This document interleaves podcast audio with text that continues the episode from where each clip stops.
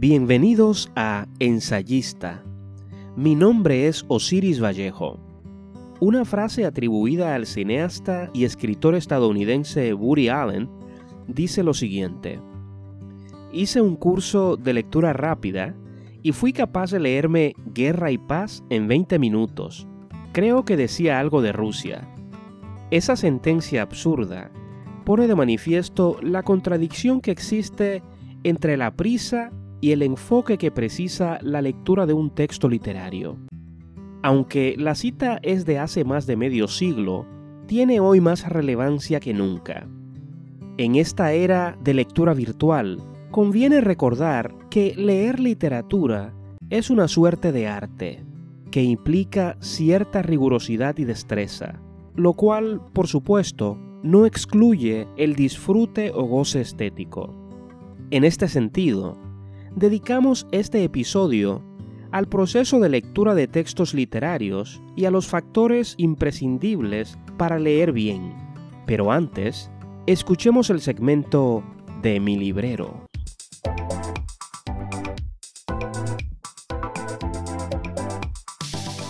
Los Miserables, de Víctor Hugo. Pocos libros en la historia de la literatura logran plasmar de manera tan incisiva la injusticia y las bajezas morales del hombre. Jean Valjean, personaje central de esta obra, sale de prisión después de estar recluido durante casi dos décadas por robar para alimentar a su familia y ha acumulado una considerable dosis de rencor hacia la humanidad. Su destino parece estar inevitablemente orientado hacia la perpetuación de la infamia. Quiere redimirse y dejar atrás su pasado. Parece lograr la redención, pero ¿la logrará realmente? ¿Es Los Miserables la historia de Jean Valjean o la historia espiritual de la humanidad?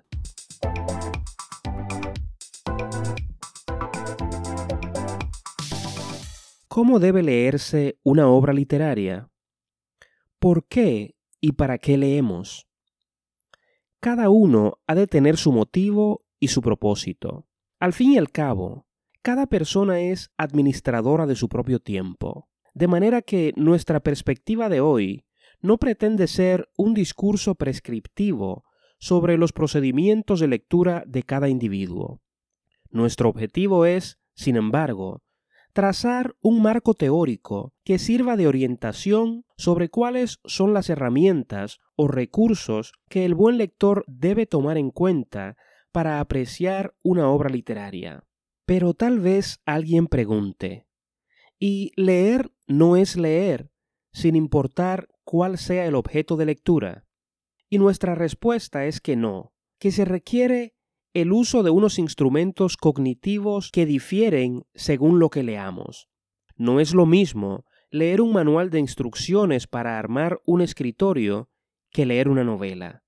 El primero no está sujeto a interpretaciones subjetivas, pues su propósito es comunicar instrucciones que deben seguirse al pie de la letra para que se logre el objetivo de armar el mueble en cuestión. En el caso de la novela, no existe la necesidad y a veces ni siquiera la posibilidad de una interpretación unívoca en la que confluyan autor y lector. Es decir, el lector no está sometido a la exigencia de entender un mensaje fijo, preciso o invariable. Pero esto que acabo de decir es simplemente un grano de arena en el mar de la diferenciación que debe establecerse entre la lectura de un texto literario y otro que no cae en ese renglón. Para empezar a arrojar luz sobre estas diferencias, citemos al crítico literario británico Terry Eagleton, que en su obra Cómo leer literatura nos dice lo siguiente. En parte, cuando definimos una obra como literaria, nos referimos a que lo que se dice debe interpretarse en función de cómo se dice. Es el tipo de escritura en la que el contenido y el lenguaje utilizado para expresarlo forman una unidad inseparable. El lenguaje forma parte de la realidad o la experiencia en lugar de ser un simple vehículo para transmitirlas. Fin de la cita. De manera que, como característica esencial de una obra literaria, tenemos el hecho de que hay una fusión inseparable entre el contenido y el lenguaje.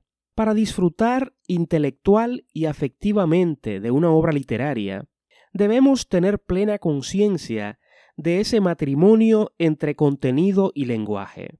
En lo que respecta al lenguaje y las posibilidades literarias que de él se desprenden, existe una gran cantidad de recursos que los autores usan consciente o intuitivamente y que todo el que aspire a ser un buen lector de literatura debe tener en cuenta, ya sea por formación metódica o por simple práctica de la lectura. Pues mientras más se lee, más conciencia se tiene de lo que implican escritura y lectura. Algunos de estos recursos son la metáfora, la comparación o símil, la hipérbole, la ironía, la paradoja, entre muchas otras.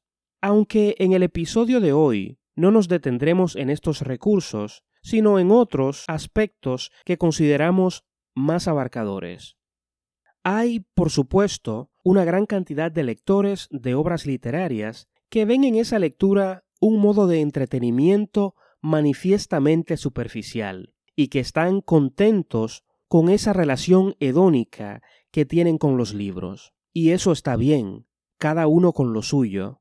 Pero uno de mis argumentos en esta aproximación al arte de leer es que ese disfrute, ese entretenimiento sería mayor y mucho más intenso, más enriquecedor en todos los órdenes, si el lector fuera capaz de profundizar lo suficiente en la lectura para percibir el universo argumental y lingüístico que se teje ante él cuando lee una obra literaria. Según lo percibo, el lector ideal es el que lee para enriquecer su intelecto y su espíritu, es decir, todo su ser. Pero, ¿cómo es eso? ¿Cómo se logra eso? ¿De qué universo textual o lingüístico estamos hablando? Como dijimos en un episodio reciente, en que aludíamos a la obra de Raymond Carver, una característica presente en virtualmente toda gran obra literaria es que trasciende su propio espacio argumental, es decir, que su argumento o el contenido que habita en la superficie, en lo que está a la vista, apunta a una realidad literaria que se halla en las profundidades de ese mar de palabras que es el libro. La labor del buen lector es pasar de la superficie a la profundidad, el primer paso para lograr eso es tener plena conciencia de la existencia de esa dualidad compuesta de lo evidente y lo que no se ve. Pero eso solo se logra con una lectura minuciosa, puesto que la escritura en general y la escritura literaria en particular es un producto sociocultural, quien lee debe tener en cuenta el nivel de interacción entre el contenido y la forma de lo escrito con la realidad sociocultural del escritor y del lector. Eso dará pie a interpretaciones textuales que el lector no había tenido en cuenta antes. Ahora bien, esto no quiere decir que debamos olvidar que lo que estamos leyendo es ficción o literatura. No se trata de hacer una aplicación permanente de lo literario a la llamada vida real. No, sino más bien de que la conciencia del contexto social enriquezca el universo literario que percibimos como lectores. Ninguna obra literaria que realmente importe transita el terreno del panfleto. En pocas palabras, un gran relato, una novela genial y un poema trascendente no son ni deben ser un discurso ideológico en términos explícitos pero su relación con el contexto ideológico de su tiempo debe serle perceptible a todo buen lector. En este sentido, cito al crítico literario e intelectual dominicano Diógenes Céspedes, que en la introducción de su obra Antología del Cuento Dominicano expresa su visión sobre cómo se comporta un texto literario frente al escenario sociocultural de su tiempo. Repito, Esta es la visión de Diógenes Céspedes, con la que el oyente no tiene por qué concordar, pero que a mí me parece que tiene una dosis considerable de razón. Lo cito. Un texto escrito por mujer o por hombre tiene valor literario si la política de sus sentidos, organizados rítmicamente, está orientada contra las ideologías y los sistemas sociales de una época dada.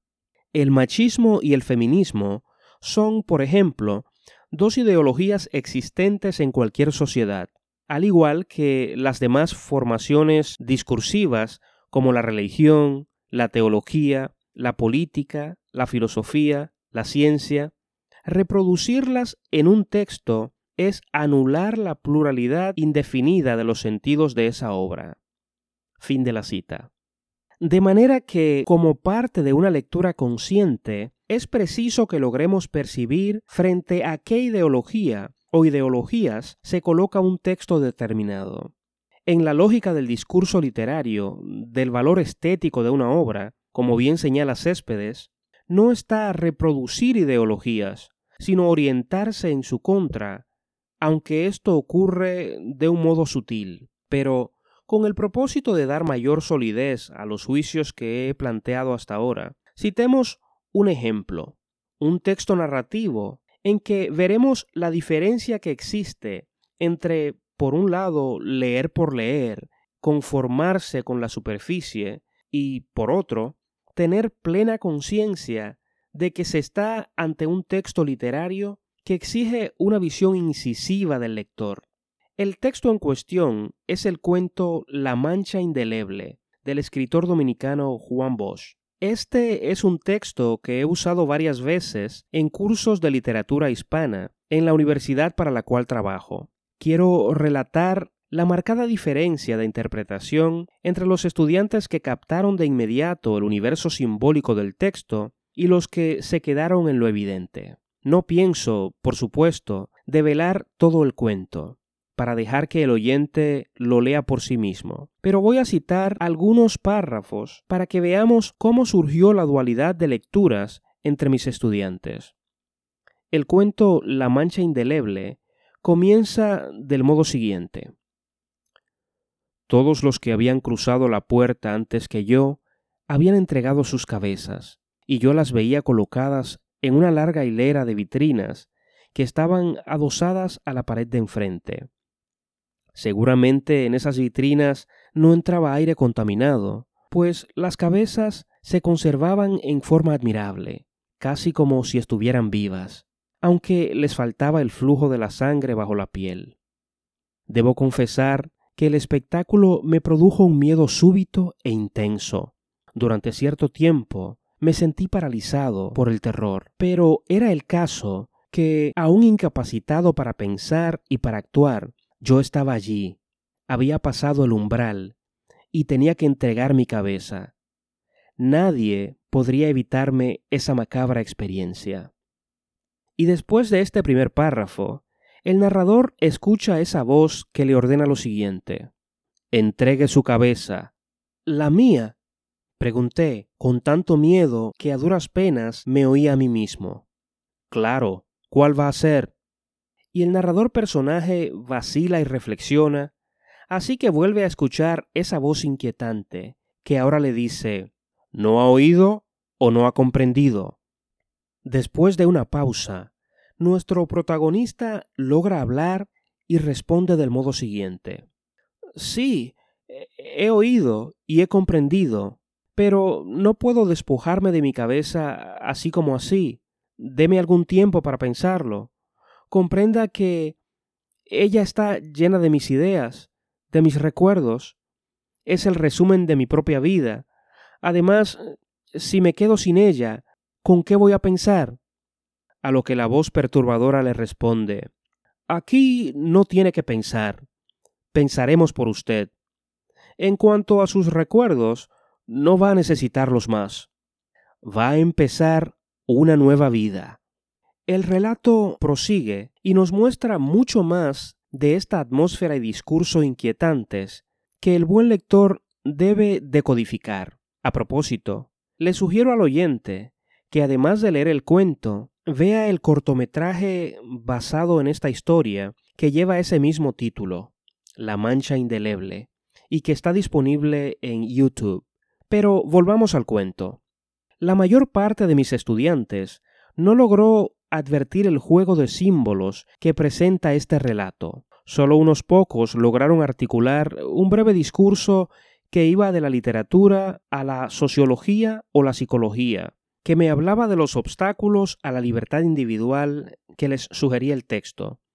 Y esa interpretación dejó claro que ese puñado de estudiantes realizó una lectura consciente del carácter literario de la obra.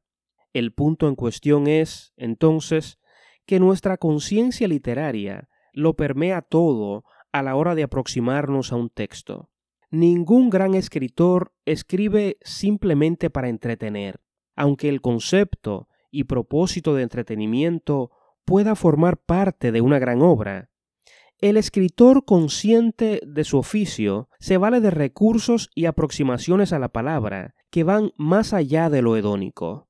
Por eso, el buen lector debe acercarse a cada obra literaria con plena conciencia de que leer bien es un arte una labor cognitiva en que trabajo y disfrute se fusionan para hacer el viaje de la lectura mucho más intenso y productivo.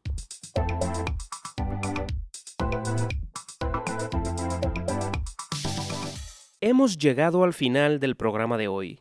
Gracias por escucharnos.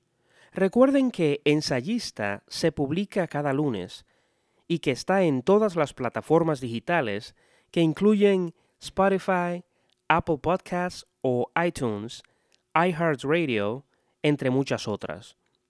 No olviden suscribirse y compartir el programa con sus amigos. Para comunicarse con nosotros por correo electrónico y mensaje de voz, pueden visitar el portal ensayista.com. Si desean que tratemos un tema determinado o quieren sugerir la entrevista de alguien ligado al mundo de la cultura, la literatura o las artes en general, no duden en enviarnos un mensaje. Hasta la próxima.